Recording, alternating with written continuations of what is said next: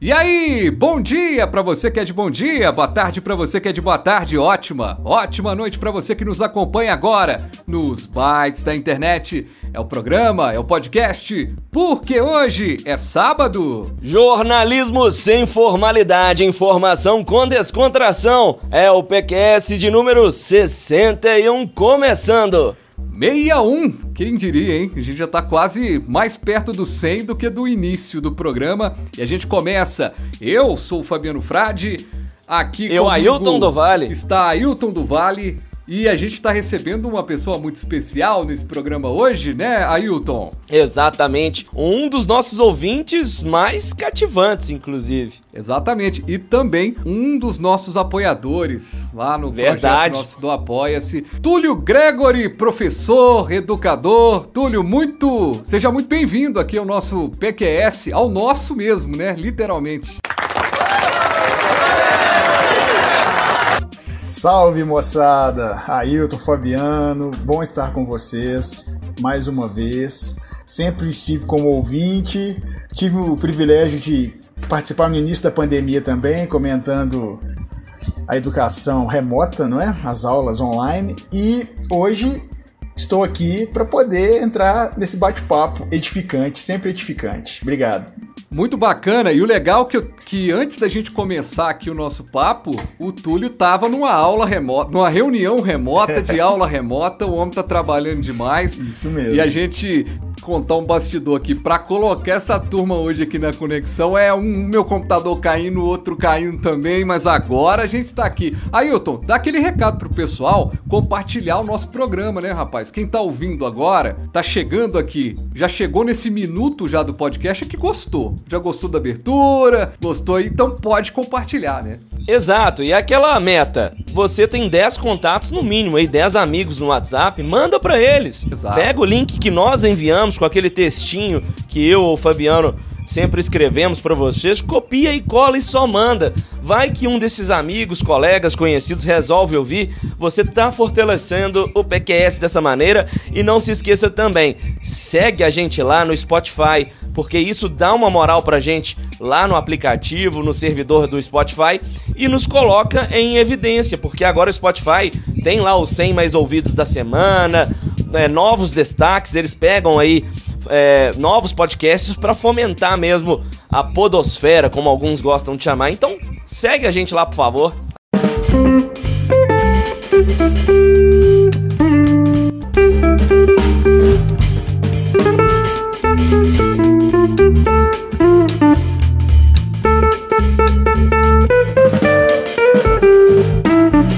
Mas vamos começar o programa. E quem ouviu a edição passada, a gente começou com o DJ Fabiano. Esse bate-papo. A gente traz uma pessoa que não seja jornalista, principalmente, para trazer uma visão das notícias no dia a dia. E o Túlio, ele é um quase jornalista, né, Túlio? É. O Túlio, o Túlio só não foi pro, pro jornalismo, já me contou. Ele, ele tinha uma vontade muito grande, né, de ser jornalista e acabou não, acabou indo pra comunicação, mas de uma outra maneira, né? Justamente, Fabiano. Eu passei pelo prédio 13, lá do campus da PUC no Corel, fazendo comunicação social, mas me habilitei em relações públicas. Foi questão Ah. mesmo de circunstância de vida, né? Porque naquela época o curso de jornalismo era somente de manhã.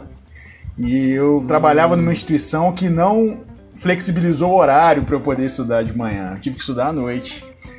E na comunicação tinha somente habilitação IRP no período noturno. Mas fui, concluí e depois migrei, né? Aí fui para história, para filosofia e aí me descobri educador, professor.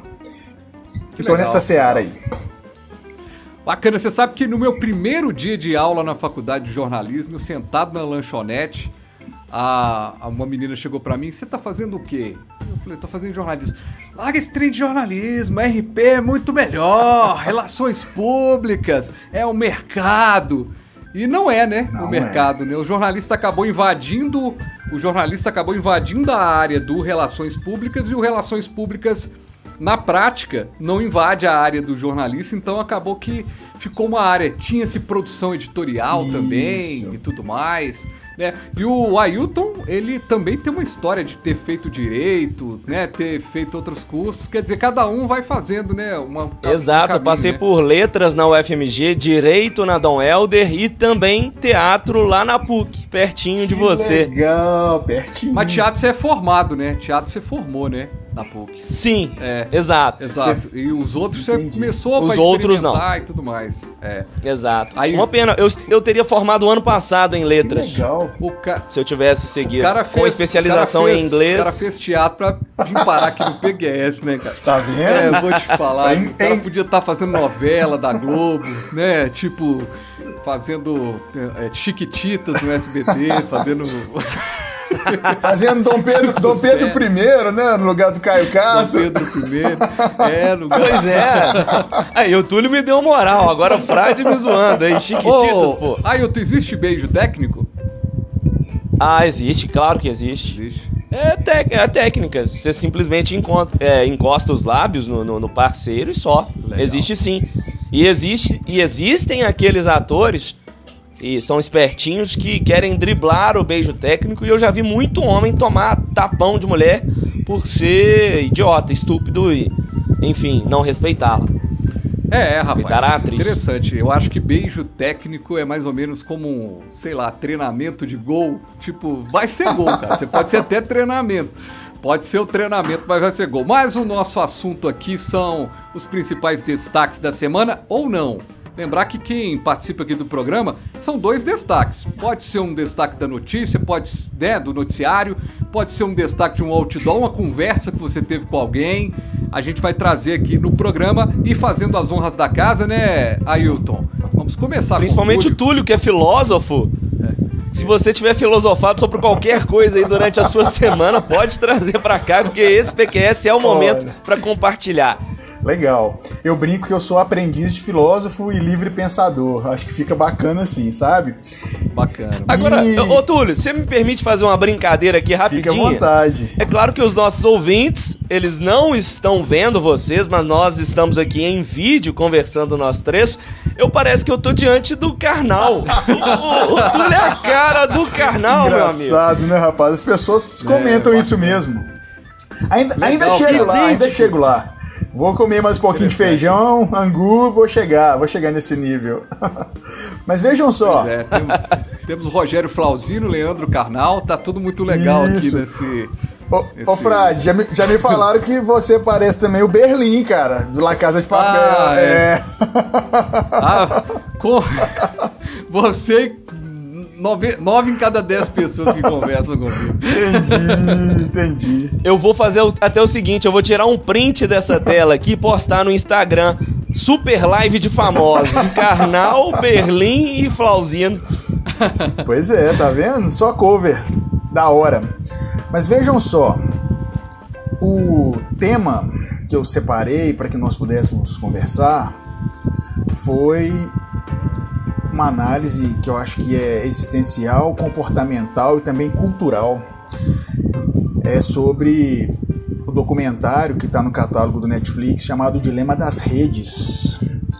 Eu não sei se vocês, se vocês já assistiram. Sim. Eu já sei vi. que o documentário foi inserido no catálogo do Netflix no dia 9 de setembro.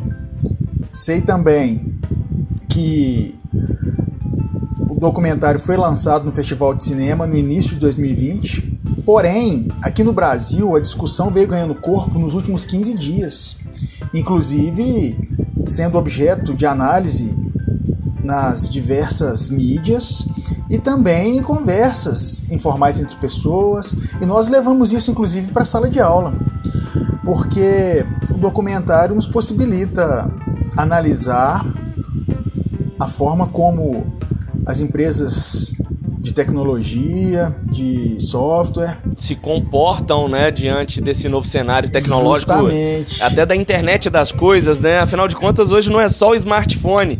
É, talvez aqui no Brasil isso seja somente para as famílias que têm o maior poder aquisitivo, mas nos Estados Unidos já é muito comum que as pessoas tenham conexão em diversos aparelhos Isso. ao redor da casa, casas inteligentes, inclusive com aquela Alexa da Amazon que Isso. escuta todas as ordens e tá ali gravando é, é, todas as conversas da residência e, e entra também nesse, nesse cenário do, do- desse documentário, né? Porque ele, se- ele falou especificamente do Instagram, Facebook, WhatsApp, mas se você analisar como um todo, o que, que essas outras empresas, por exemplo, como a Amazon, não têm feito com os nossos dados? Pois é, é isso mesmo, Ailton. E o que eu achei interessante foi o seguinte: em linhas gerais, o documentário mostra engenheiros do Vale do Silício que foram colaboradores dessas grandes empresas aí de Até diretores, se eu não me engano, né? Tem pessoas de alto calibre, isso, né? Isso mesmo. Tinha vice-presidente da Google, tinha a pessoa que desenvolveu o botão de curtir lá do, de curtir lá do Facebook, pessoas que passaram pelo Instagram também no alto escalão. É um time seleto e realmente credenciado para opinar sobre como as redes sociais alteram o padrão de comportamento das pessoas. Ô Túlio, eu não sei se você teve essa impressão, mas é, eu fiquei com, com a seguinte perspectiva, como você comentou a respeito dessas pessoas que participam do documentário. ah, se fossem apenas ex-funcionários, talvez você ficasse com a impressão de ah, são funcionários revoltados que processaram a empresa.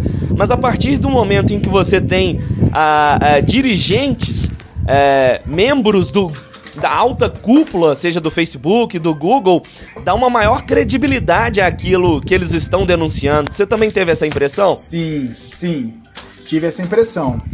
E o interessante é que o repórter Ricardo Senra, da BBC News Brasil, lá em Londres, na semana passada ele lançou um vídeo que é uma reportagem sobre esse documentário e ele toca nesse aspecto, sabe, Ailton?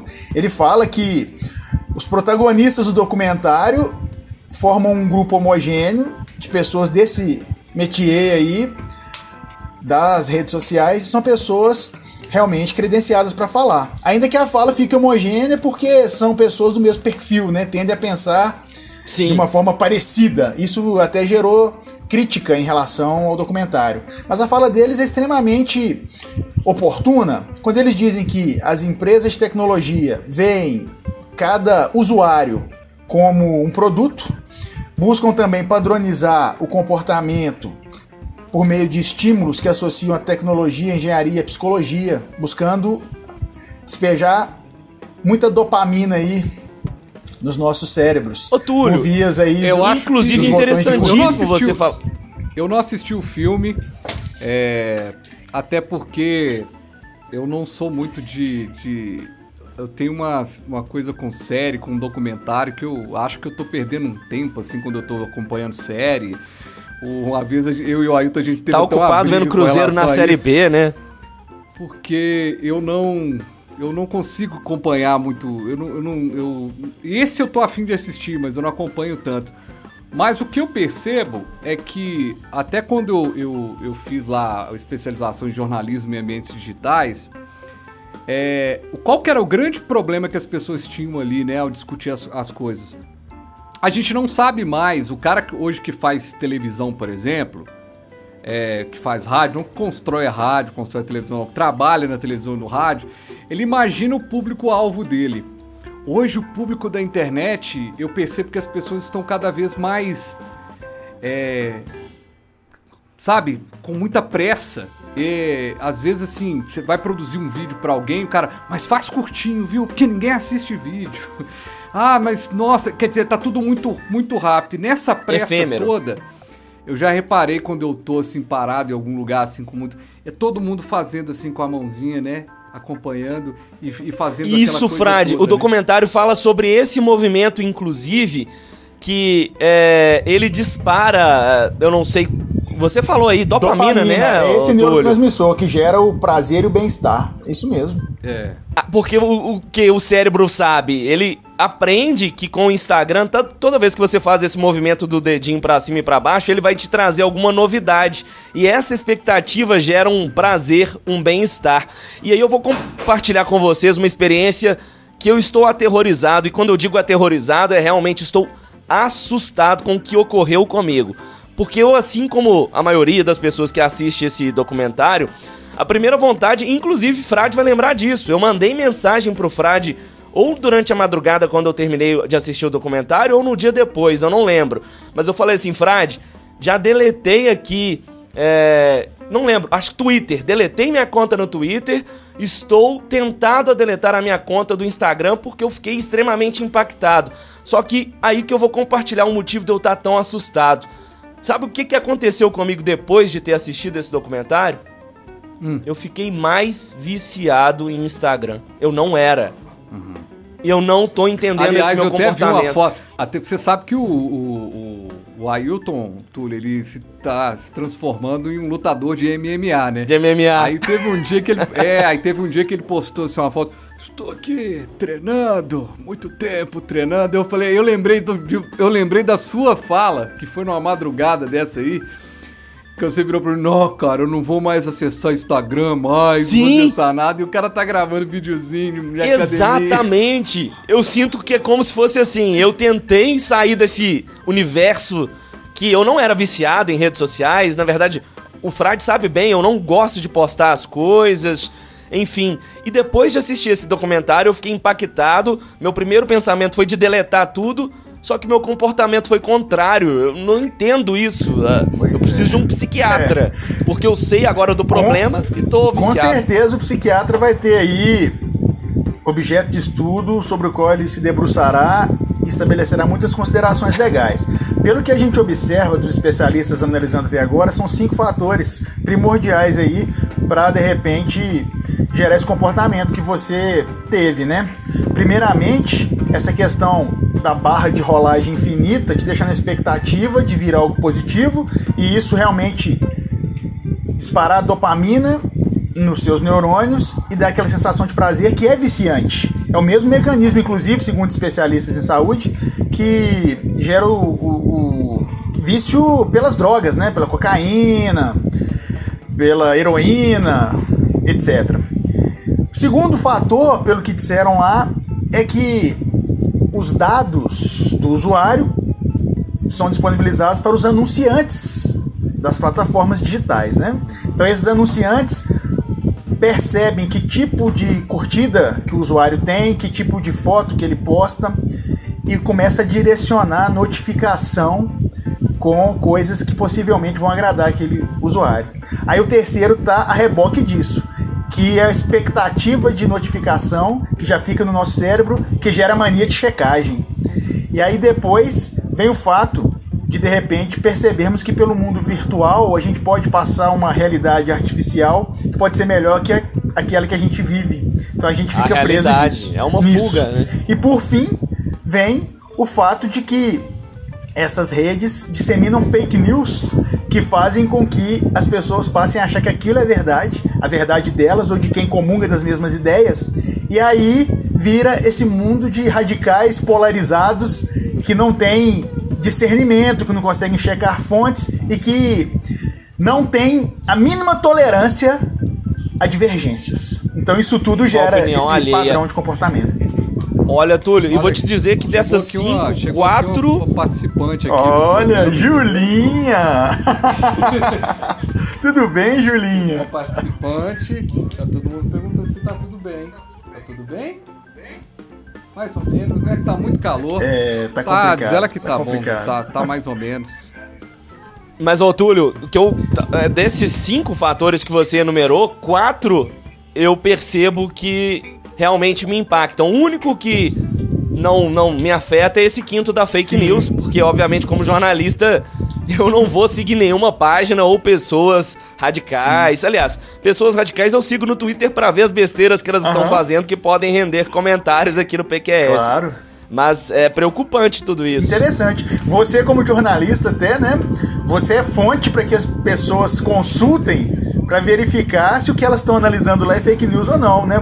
Porque o próprio é Ricardo. Serra da BBC News Ele fala que a gente tem que buscar várias fontes, fontes sérias, jornalistas sérios. Aí eu insiro vocês dois, insiro mesmo Opa. vocês dois, pra gente fazer a checagem, Valeu, pra verificar de fato o que é fake news e o que a gente pode depositar É credibilidade. o que a gente sempre fala aqui no PQS, né. Frade? Nosso programa, ele é divertido e descontraído, mas sempre com aquela seriedade jornalística na apuração dos fatos. Se cometemos equívocos, nós consertamos, procuramos, né, dar esclarecimentos dos programas seguintes. Aqui, achei super legal o primeiro assunto e parece que você combinou com o Túlio, né? Parece que você deixou de falar desse assunto, Túlio, ô, é, Ailton, na semana passada, porque você tava com esse negócio na cabeça e não falou, e o Túlio já chegou já colocando É esse verdade, coincidiu. É legal. É, agora, o seu destaque, Ailton, da semana pra gente trazer aqui pra galera que tá ouvindo o PQS. Olha, eu vou trazer aqui uma reflexão que eu quero muito ouvir a opinião de vocês dois. Você, Frade, como foi jornalista, repórter de rua também, e o Túlio, como historiador, filósofo, educador. Porque na, nós tivemos aqui em Belo Horizonte, em Minas como um todo, um grande destaque na última quinta-feira, quando foi realizada a Operação Alegria, é, deflagrada pela Polícia Civil, Polícia Federal, ah, também com apoio, obviamente, da Polícia Militar, em que eles descobriram um esquema é, envolvendo servidores públicos, advogados, presidiários e seus familiares, em que esses servidores públicos, inclusive um ex-diretor da, de uma penitenciária da mais importante daqui de Minas, de Minas Gerais, fazia parte. Eles facilitavam o trâmite de presos para, digamos assim, presídios mais cômodos, mais fáceis para as facções criminosas terem ali o controle sobre as pessoas que estão por fora e obviamente também facilitavam aí a entrada de celulares, outros aparelhos tecnológicos e comodidades. E o que mais assusta é você ver que não é só o agente penitenciário que está envolvido é ex-dirigente de presídio, como a nossa Nelson Hungria. Inclusive, a Operação Alegria tem esse nome porque os chefões desse esquema criminoso chamavam a Nelson Hungria de Nelson Alegria. Porque lá, e Frade até sabe disso, eu fui repórter policial, eu fui diversas vezes na porta da Nelson Hungria porque fugiam, não era um, dois num dia, não, fugiam 14. 15, 20 de uma vez só e ficavam todos assim. Como que 20 presidiários fogem assim durante a noite, madrugada e ninguém vê, ninguém sabe de nada? É um absurdo. Então queria ouvir a opinião de vocês. é, o quanto que é assombroso nós sabemos da corrupção inerente ao Estado, é, como é a política em nosso país, mas ainda assim parece que não tem fundo do poço. Tá cada vez pior. Isso. Túlio. Beleza. Primeiramente, a gente percebe isso com muita tristeza. Eu, particularmente, percebo com tristeza.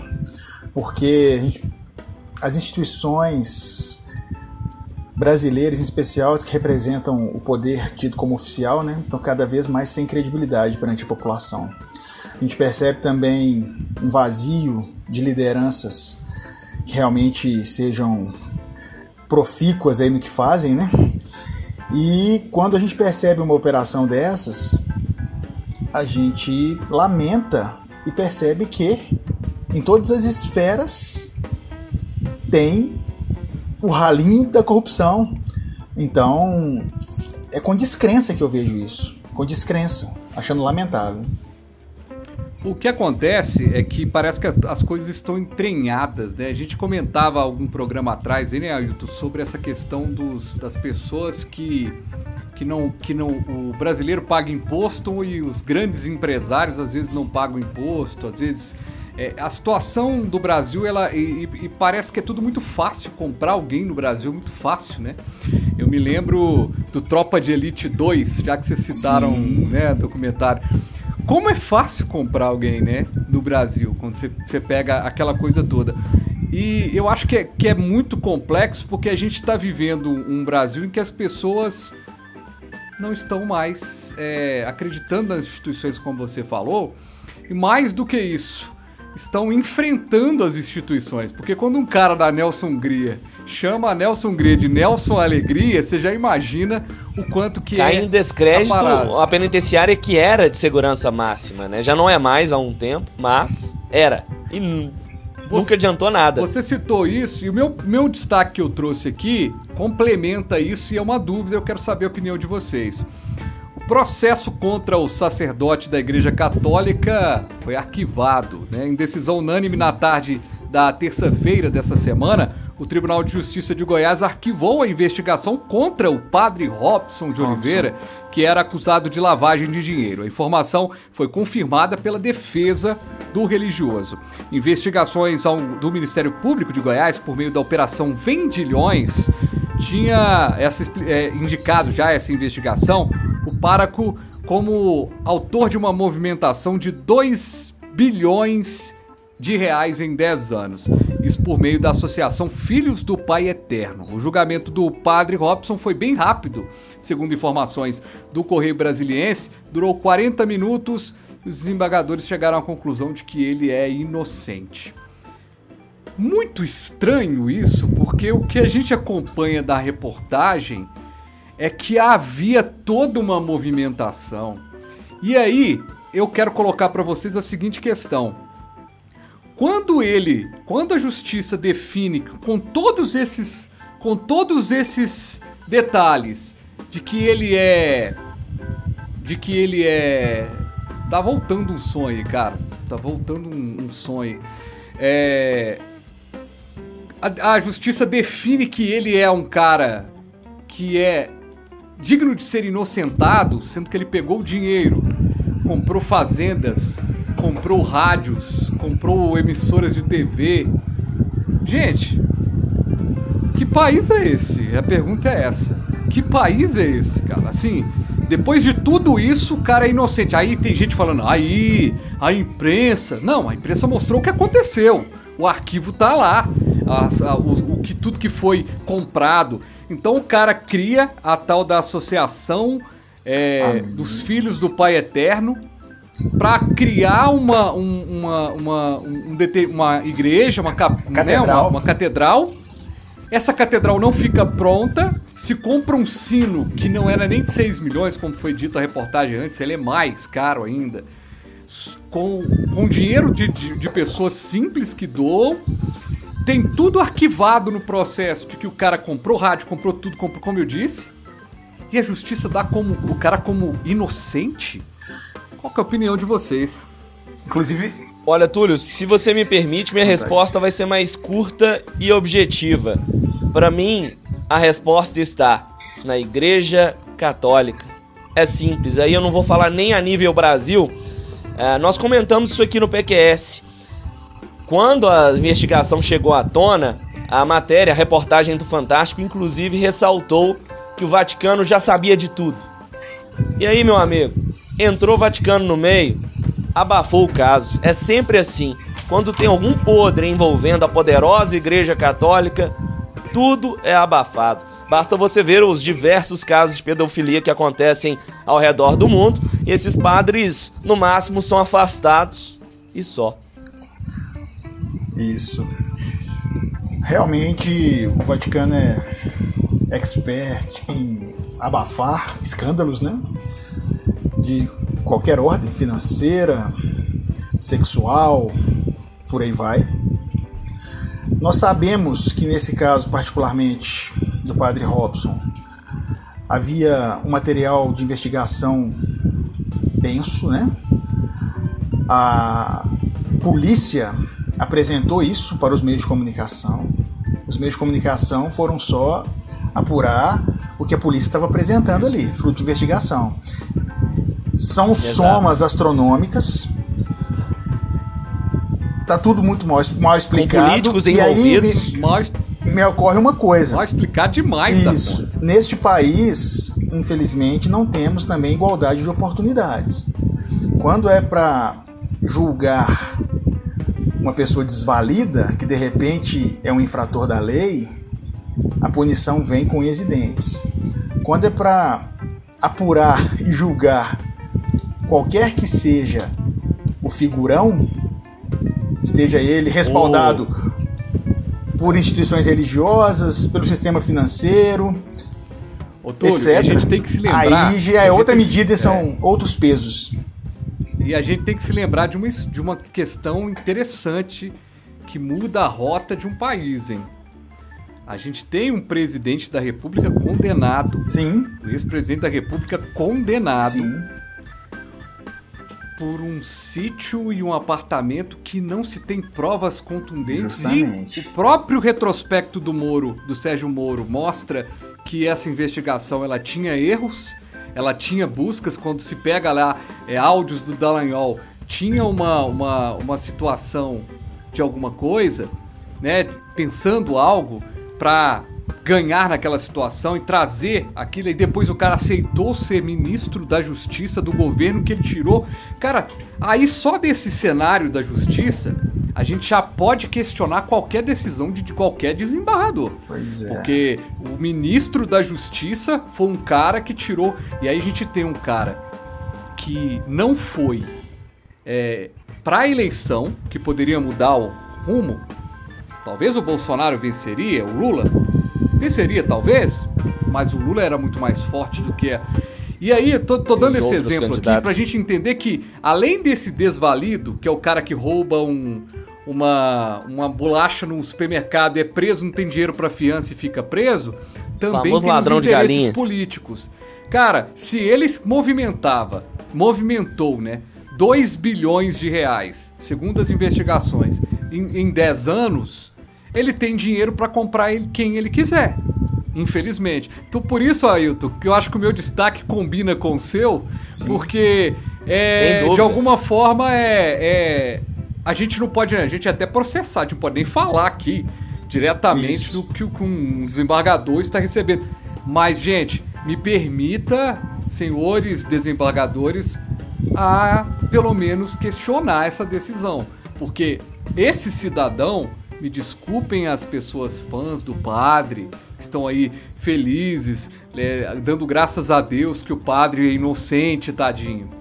Ele não é. Ele, ele pegou 2 bilhões de reais desviados, 2 bilhões de reais. Tem, tem sítio, tem casas, tem tudo. Exato. Avião. E era pra comprar uma Aliás, catedral. aviões. Era pra fazer uma catedral. Bom, gente, vamos. Alguém quer comentar mais do padre aí? Xingar o padre? Não, xingar o padre é pecado, hein, gente? Não pode ficar xingando o padre aí, não. Tá? Eu só quero fazer É. só, só um Diga. a parte aqui, né? Abrir parênteses. Vamos pensar em termos sociológicos. Duas instituições sociais de peso, né?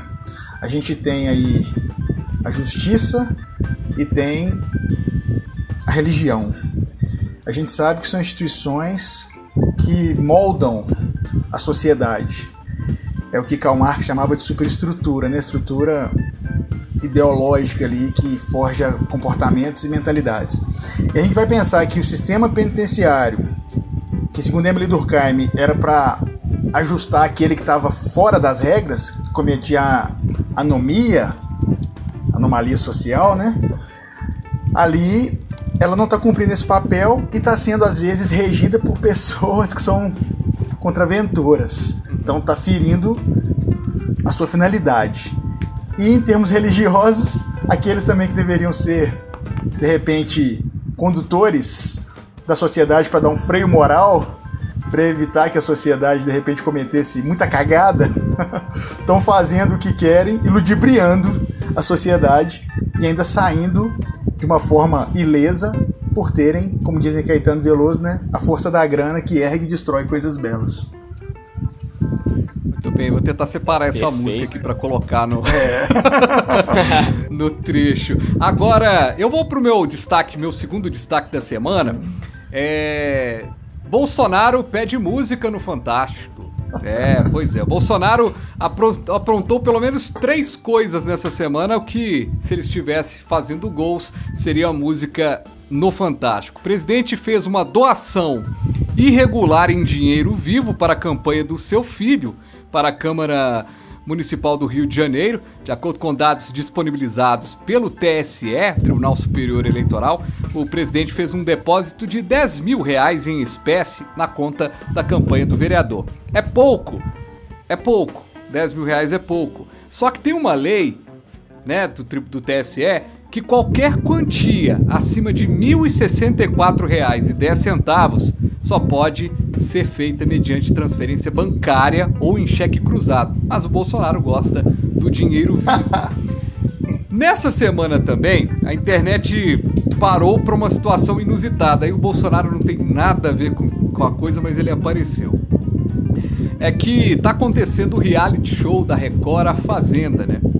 E o público que, que acompanha a Fazenda 2020 ficou impressionado com a semelhança do rosto da artista Luísa Ambiel com a de Bolsonaro. Você que está ouvindo o podcast, procure esse meme que é muito engraçado. Ela é a cara do Bolsonaro. E a Luísa Ambiel foi uma das mulheres lindas aí do passado agora. e ela se tornou o Bolsonaro, né? Você vê que todo mundo chega no fundo do poço uma hora. A situação foi percebida durante uma crise de choro de Luísa Ambiel. E uma terceira questão envolvendo o nome do Bolsonaro é que o presidente Jair Bolsonaro disse que acabou com a Operação Lava Jato, porque, segundo ele, não existe mais corrupção no governo.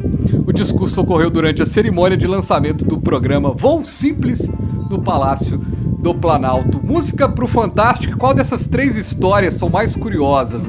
A artista que parece com Bolsonaro, artista famosa, que já foi modelo, ele ter doado dinheiro pro Carluxo, dinheiro vivo, podia entregar na mão, mas preferiu colocar no depósito?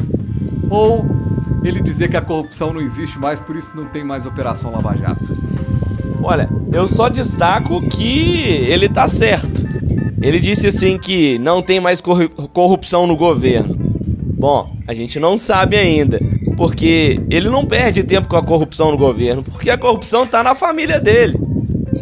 Tá muito mais engessada na família, por isso ele não precisa nem roubar é, do governo federal, né? Porque quando ele diz que a corrupção acabou, ele tá querendo.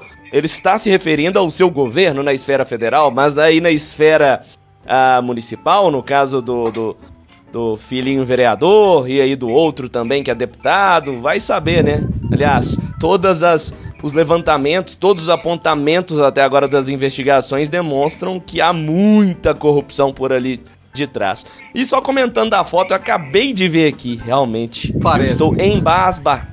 Como é que fala a palavra? Embasbacado. Parece, né, é impressionante. Parece. Nossa, Parece idêntico. Demais. Parece demais. Aqui, ô Túlio, eu sei que você é bolsomínio, quer dizer, não, não é não. Por favor, não me xingue. não. Eu acreditei por um segundo. Não me desacate, por gentileza. Olha só. Nós, pior, pior que eu falei bolsominion, né? Eles não gostam muito. Gostam, né? não. Túlio seria o carnal da direita. É. Olha. Mas o Túlio não é bo... o Túlio não tem jeito de um professor de história, de filosofia ser Bolsonaro, de né? Forma alguma. não de tem jeito alguma. não, né? De forma alguma. Ele, ele teria que ser astrólogo para ser Bolsonaro. Este, Alá este homem nunca me representou, nunca me representará. Não esquece o seu gravador aí não, viu, filho? Tá aqui. Esquece o seu gravador, ah, tá aí. tá aqui, tá firme. Nunca me representou, nunca me representará. Agora eu tô lembrando da música do Paulinho da Viola, né? Dinheiro na mão é vendaval, não é mesmo? Então, assim, é muito caridoso, né? Esse patriarca aí, pra doar pros seus filhos que de, repente devem estar precisando mesmo, devem estar passando necessidade em virtude do cenário de pandemia, né? Ficaram sem rendimentos. Só que não, né?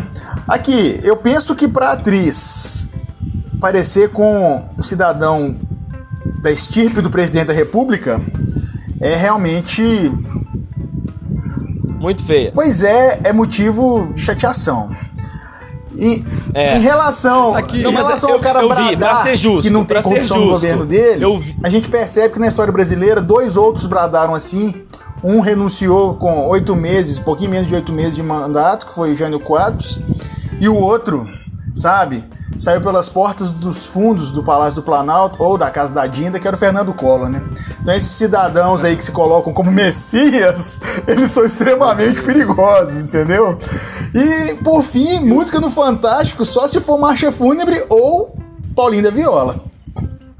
Exatamente. Agora, o detalhe é que a gente tá falando aqui de 10 mil reais que ele pegou e foi contra a coisa.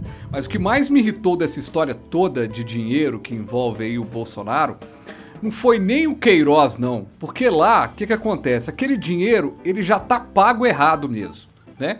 As pessoas. Já tá pago errado, aí o cara vai lá e faz mais errado ainda. Porque eu não entendo, nunca vai entrar na minha cabeça por que, que, que esses cargos têm que ter tanto dinheiro, tem que ganhar tanto. É, mas o que mais me irritou dessa dinheirada toda foi o dinheiro do fundo para utilização da Covid que não foi usado, foi levado para o projeto da esposa dele. Ah, porque não precisou do dinheiro? Minas Gerais não testa Covid. Minas Gerais não testa Covid. Eu posso ter tido Covid, você pode ter tido Covid, ninguém testa Covid. Eu não fiz nenhum teste de Covid. Enquanto outros estados até fizeram, Minas Gerais não fez. Esse dinheiro então poderia ter comprado testes para as pessoas, porque só, é, pelo que os especialistas dizem, você só controla uma pandemia quando você faz testagem. Então, a gente fica sabendo de pessoas que pegaram Covid, pessoas que morreram pela Covid e mas a gente não sabe se a gente teve. Então é o que mais me irrita nesse processo todo. Ailton, seu destaque. Seu segundo destaque. Bom, vamos deixar esse programa mais leve agora, parar de falar de política, vamos pro entretenimento. E aí, eu, essa notícia me impactou, porque vocês sabem, eu sou do teatro, amo cinema, amo os filmes. E eu fiquei pensando, eu vou levar essa pergunta pro Túlio e pro Frade para ver qual que é a perspectiva o achismo dos dois a respeito disso, desse desafio que esse ator vai enfrentar. É que o ator James McAvoy, para localizar quem não, não tá associando o nome, o James McAvoy, eu vou citar aqui dois filmes mais famosos que ele fez recentemente. Ele fez o Professor Xavier do, dos X-Men, a versão mais jovem, desses últimos filmes dos X-Men que tiveram aí. Não é aquele carequinha, não. É o ele, é, quer dizer, o professor Xavier é careca, né? Mas o ator ele é cabeludo e novo. E ele fez também aquele filme Fragmentado. Mais um filme do, do gênio do cinema, o cineasta Shyamalan. Fragmentado, ele interpreta um, um psicopata que tem 23 personalidades. E a atuação dele é brilhante, digna do Oscar. Ele inter, interpreta um maluco que tem 23 personalidades. Esse é o James McAvoy, um baita ator. E olha o desafio que ele vai, vai enfrentar é que ele vai gravar um filme agora que se chama Mais Son, que é um remake de um filme francês chamado Mon Garçon. E olha só a proposta do filme. O ator não vai ter roteiro, não vai ter falas. É um suspense em que ele vai ter que desvendar um mistério e, pelo que tudo parece, ele vai é, buscar pistas a respeito do desaparecimento do próprio filho Todos os atores vão saber, obvia obviamente, a história. E o ator principal vai ter que desvendar o mistério por conta própria. Ele não vai ter roteiro, ele não vai ter direção, digamos assim. Ele vai ser inserido ali na cena e vai ter que se comportar, atuar como se de fato fosse o pai buscando o filho desaparecido. Aí eu fico pensando, caraca, e se o ator não conseguir resolver o mistério? Como é que fica? Que Vai ser um filme ad infinito? Vai ficar lá para sempre o diretor lá puto da vida, caramba, eu deixei a pista ali na cena, na cara e o cara não não conseguiu compreender Pô, o enigma. Que sacada. Será meu, que um filme desse disso. dá certo? Que sacada, gostei demais dessa, dessa, dessa questão aí. Me lembra muito, o Túlio vai se lembrar, é, daquelas, daquelas, daqueles gibis que a gente lia do tio Patinhos que você podia escolher várias versões de final, tinha... Verdade! E era muito legal, porque assim, você lia a primeira vez, você escolhia um final, aí na outra... Você tinha caminhos livro, distintos da história, né? Boa comparação. Não é? Porque assim, o que eu imagino é que é um filme que tá sem rumo. Para onde ele vai? Claro que tem a história, os atores, e como que os outros atores que sabem a história vão se comportar se esse ator tiver reações que ninguém tá prevendo, entende? É, é muito maluco. Porque uma, uma vez eu vi o Tony Ramos falando, perguntaram pro Tony Ramos, né, um dos maiores atores do Brasil, né, gigante do, do, do da, da teledramaturgia, teledramaturgia, perguntaram para ele, ô, ô, ô, Tony, você vai fazer laboratório para você viver esse novo personagem? Falei, laboratório? Eu não, não fiz química, não, não sei o que. Aí ele falou que não faz laboratório. Eu achei super legal essa entrevista dele. Que ele não faz laboratório. Ele entra de corpo e alma naquele personagem ali e vai tocando. E ele não gosta de ver sinopse também, tem hora, para saber o que, que vai acontecer com, com o ator e tal. Eu digo que é essa experiência do ator aí agora nesse filme é, vai ser tipo um Tony Ramos numa versão mais hard news, assim, mais hardcore, melhor dizendo. Porque o cara vai entrar num filme cheio de produção. Pô, achei legal, que legal. Pode ser virar até chamada do porque é esse, esse o artista que não sabe o que vai acontecer. Então, o artista vai deixar prevalecer a sua sensibilidade. O artista que já é consagrado pelo poder de interpretar, pelo poder de trabalhar bem um roteiro que é apresentado para ele previamente, que tem uma versatilidade tremenda. Assistiu ao filme fragmentado e mexeu comigo, faz a gente realmente arrepiar. Incrível, né? A psique, né? A condição humana aí de, de raciocínio. E ele é brilhante ao interpretar. Mas além disso tudo, ele tem que mostrar algo mais. Ele vai ter que dar a vez à sua sensibilidade. Vai ter que deixar isso falar mais alto. E aí sim Legal. é Sem nivelar dúvida. por cima a inteligência do espectador. Isso que eu acho mais legal. Agora, Túlio Ailton, é, dizem que o teatro é a arte do ator e que o cinema é a arte do diretor. Esse filme vai quebrar essa lógica. Interessante, hein? Gostei, Frade. Tirou essa de onde? Aí dá pra fazer até uma analogia com o futebol, né? É o craque que ganha jogo ou o treinador? Eu acho que Exatamente. precisa ter a famosa química, apesar do Tony Ramos não ter feito química, né? Tem que ter a conexão do diretor com o ator protagonista. Mas quer ver? Mas quer ver eu, mas quer ver que eu desvendar esse mistério rapidamente? Dois atleticanos aí vocês, né? Quem ganhou a Libertadores, o Cuca ou o Ronaldinho Gaúcho? Os dois. Os dois. O Ronaldinho Gaúcho carregou o time nas costas. O cara salvava tudo. Impressionante. Mas o Cuca soube administrar aquele elenco, né? Que era um elenco com egos muito inflados, né? E é. um, um, um grupo de pessoas também afeitas a de repente descumprir regra, dar aquela burlada ali na disciplina. E ele soube Exato. conduzir isso. Então acho que também conta, né? Para o ambiente ficar favorável. Ele conseguiu é, convencer um Leandro Donizete e um Pierre a correrem pro Ronaldinho, né, cara? e os caras falaram assim: é. nós vamos correr, vamos dar butinada, vamos marcar pro Ronaldinho poder aparecer. Então acho que tem que ter um gestor de, de egos, é, é de personalidades. Mas eu, mas eu acho que a gente vive, Túlio, num, num mundo em que os gestores estão ganhando mais destaque do que deveriam. Eu acho que. Eu acho o seguinte, por exemplo, se eu faço a gestão de algo, é, o que tem que fazer sucesso, o que tem que dar certo é quem está sendo gestado. Eu acho que tá. A gente, a gente virou muito uma revista exame ambulante, sabe?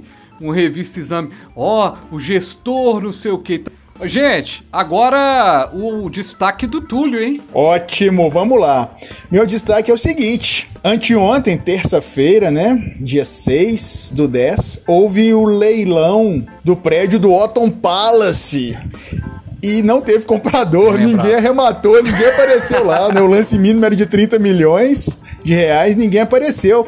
E aí fica a minha tristeza, porque é um prédio que além de fazer parte do patrimônio histórico cultural de BH, exala cultura, tem a ver com a atmosfera da nossa cidade e tá ali como uma edificação fantasma há tantos meses, há tanto tempo, não é? Na principal in, avenida. Influenciando até o entorno ali, comércios e tal que giravam em torno da atmosfera do hotel, um local onde estadistas já conspiraram várias querelas aí políticas, onde grandes artistas que já se apresentaram em BH também se hospedaram e agora tá nessa condição, jogada às traças, né? Literalmente. É muito triste isso.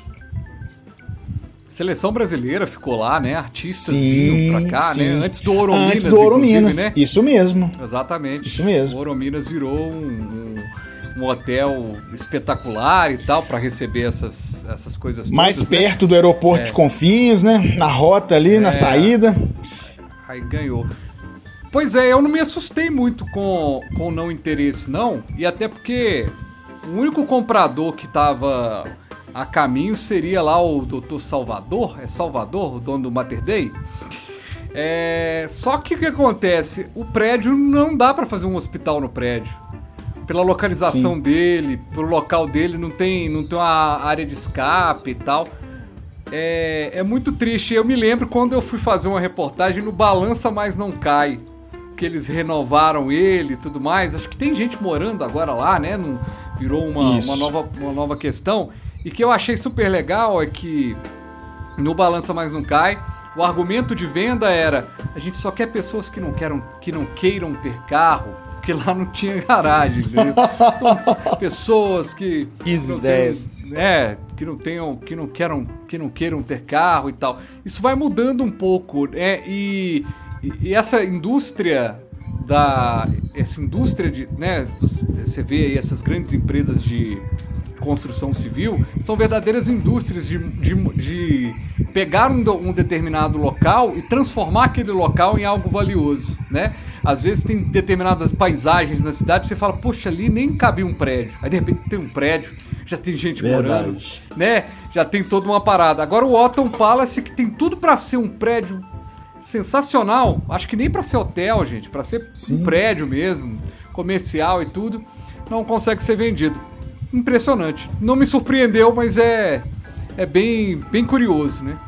Olha, a primeira coisa que eu pensei quando eu fiquei sabendo que não houve é, qualquer proposta é a seguinte: os interessados devem ter é, se reunido. Tô fazendo aqui, ó, confabulação, uma conspiração. Os milionários aí interessados se reuniram nos bastidores e falaram: olha, ninguém faz proposta. Por quê? Vão reduzir o preço. Quando reduzirem, cair mais, aí sim a gente faz o leilão. Faz sentido? Considerando que estamos em tempos difíceis, creio que sim. E independentemente de tempos difíceis, né? Poder de barganha de quem tem muito dinheiro é um poder insaciável. Faz sentido. Eu acredito que pode ser uma possibilidade. Não sei se de fato isso pode ocorrer, até porque considerando que é um leilão, ah, pode ser que no momento ali eles sejam até mais agressivos ah, no interesse e o valor seja muito maior do que esse até já proposto agora nesse primeiro leilão. Então não faria sentido essa conspiração pensando que é nesse fato do leilão. Agora, o outro ponto que eu pensei, é óbvio, utopia aqui, tá, gente? Não, tô, não me levem a sério. Mas quem dera se a gente vivesse num mundo mais humano, mais justo, que sei lá, o proprietário, não sei que grupo detém o hotel hoje, aquele prédio, né? Chegasse e falava assim: quer saber? É, vamos aqui trazer não sei quantas famílias de ocupações, pessoas miseráveis e vamos dar a estrutura aqui para a habitação para elas. É, Uhum. reformasse o prédio para uma estrutura adequada para essas pessoas de ocupações. Óbvio que isso não vai acontecer, é utopia, é sonho, mas eu queria comentar ainda assim. Justamente. É. Eu tenho que fazer um comentário que o Ailton tá cada vez menos de direita nesse programa aqui. Você sabe que existe esquerda e direita.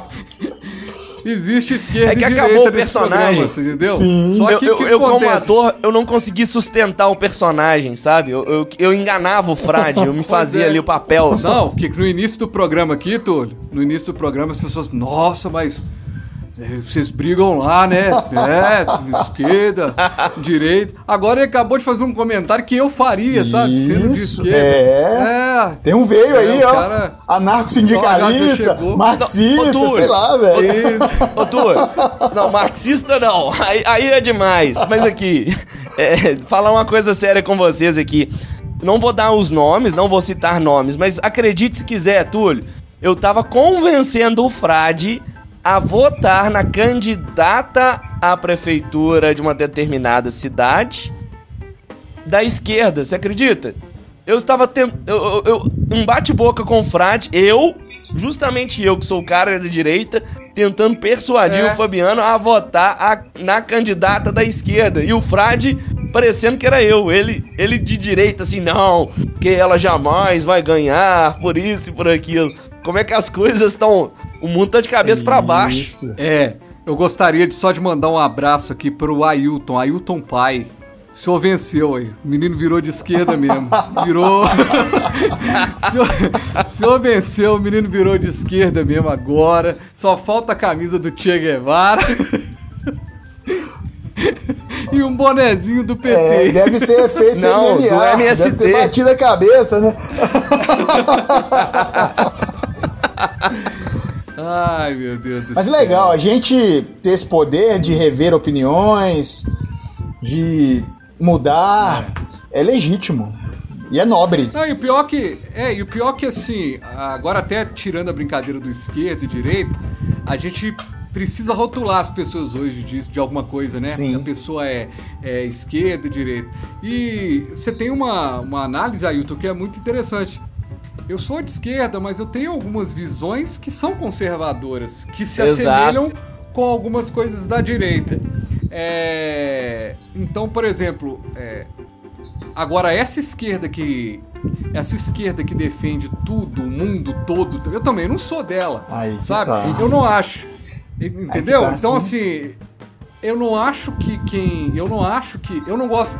Pra resumir, é, o, que me difere, o que me difere é, e que me coloca talvez num campo conservador é que eu não gosto da libertinagem. Eu gosto da liberdade, mas não da libertinagem. Vem E- pro mundo do teatro, Frade. Como é que é? Vem pro mundo do teatro que sua cabeça vai mudar. Mas olha só, o que o Frade está falando procede, né? Eu acho que o, o Frade não é a favor de posicionamentos ortodoxos, né, Frade? A gente tem um espectro da esquerda que. O que eu vou falar aqui é meio pesado e um monte de gente vai tacar pedra em mim, mas não tem problema. Tem um espectro da esquerda que se cristalizou no século XIX. O século XIX não acabou até hoje, em termos de ideais, de posicionamento político, de propostas, sabe?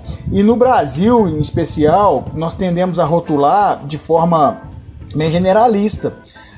De repente, em outros locais, a gente vê a esquerda, a gente vê de repente uma posição social-democracia e a gente consegue ver as nuances.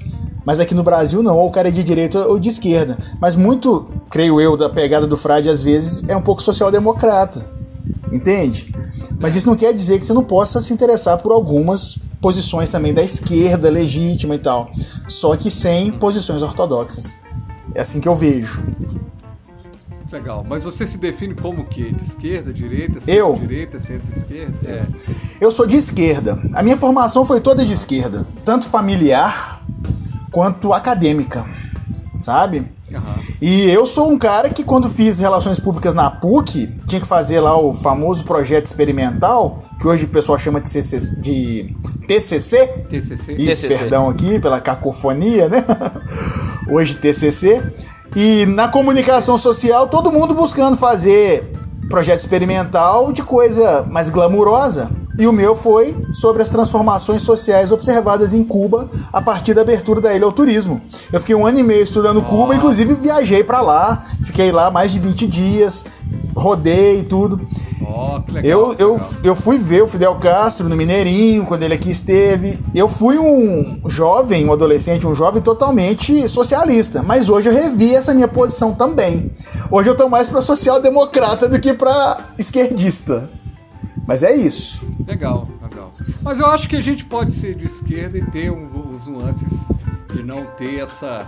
Pô, a gente, a gente, a gente vai terminar esse programa agora com, com, com um povo fã do padre lá com raiva da gente, com um povo de esquerda com raiva da Ih, eu gente. tenho, eu tenho primo. Com um povo de direita. Tenho um primo que milita, que milita mesmo em partido de esquerda aí, ó, ortodoxa. É. Vai me excomungar. Olha só, eu- um esquerdista excomungando e mistura igreja com, Nossa com a esquerda, que bagunça que vai dar, hein? Mas tudo bem, tudo Que bem, tá culpa. valendo. Muito bem, gente. Foi muito bom, viu? Gostei demais desse, dessa prosa aqui, desse caminho que a gente encontrou aqui para falar de vários assuntos, né? Porque a gente trouxe os destaques e dentre esses destaques a gente avaliou, analisou aqui também vários outros caminhos. É, Eu queria agradecer você que está ouvindo agora o PQS, que chegou até aqui. Já estamos com quase uma hora de programa. E se você chegou aqui, eu quero Lembrando, te dizer uma coisa. lembrando Oi? que quem chegar até o final é só mandar uma mensagem pra mim ou pro Frade que vai ganhar um beijo na boca. Em cada um daqueles que chegarem até o final. Agora você fica falando isso, mas você teve gente que respondeu, falando assim, olha, eu tô fora.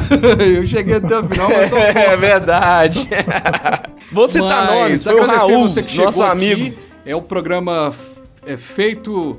é, às vezes as pessoas perguntam pra gente: ah, vamos fazer como é que é o negócio lá? Fazer uma live pra falar sobre o sucesso, de como é produzir um podcast de sucesso. A gente não tem sucesso suficiente pra chamar um podcast de sucesso.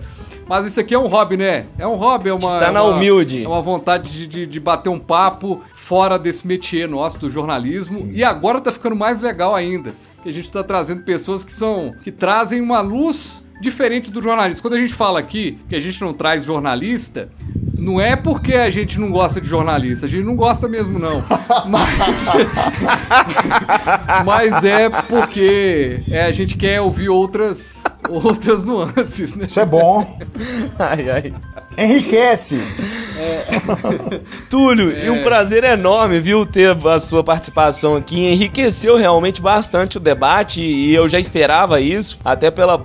Pelo pouco que eu conhecia de você, até na sua primeira participação no PQS, deu pra ver que você realmente tem um conhecimento aprofundado. Eu e Frade somos dois bobões aqui, jornalistas. A gente sai, como o Frade falou, sai falando aqui o que a gente pensa, o que a gente leu a respeito. De vez em quando sai alguma coisa interessante que o pessoal até elogia, você acredita?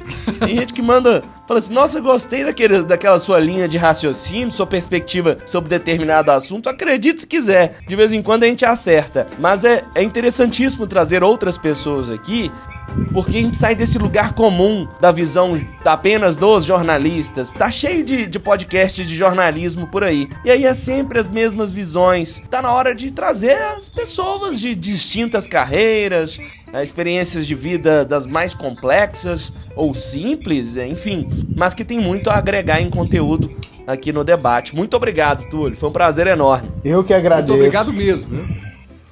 Ô, meus queridos, obrigado eu, viu? Eu que agradeço a vocês de coração. E eu acredito sim, piamente nos elogios que vocês recebem, porque vocês têm conteúdo. Vocês valorizam a inteligência de quem se dispõe a acompanhá-los. Isso é edificante. Eu aprendo muito com vocês e esse momento aqui foi edificante e enriquecedor. E pessoas de vivências diferentes, de níveis de atuação diferentes, profissões diferentes, quando juntas, faz um caldo grosso. E aí é nutritivo. Nutre a alma. Muito obrigado. Muito bom. Beijo no coração aí. Aquele abraço, Valeu. o Túlio tem só aquele defeito, né? né? Que você também tem, aí tu quer ser atleticano, no mais, tá tudo tranquilo, mas que eu não tô podendo falar nada, porque o time, meu time nessa semana perdeu pro Sampaio Correia. Eu- Que momento. À Série C. Um abraço, Um gente. abraço. Até a próxima semana, a gente volta com o PQS. Essa foi a edição do PQS 0061. Abraço. Um abraço.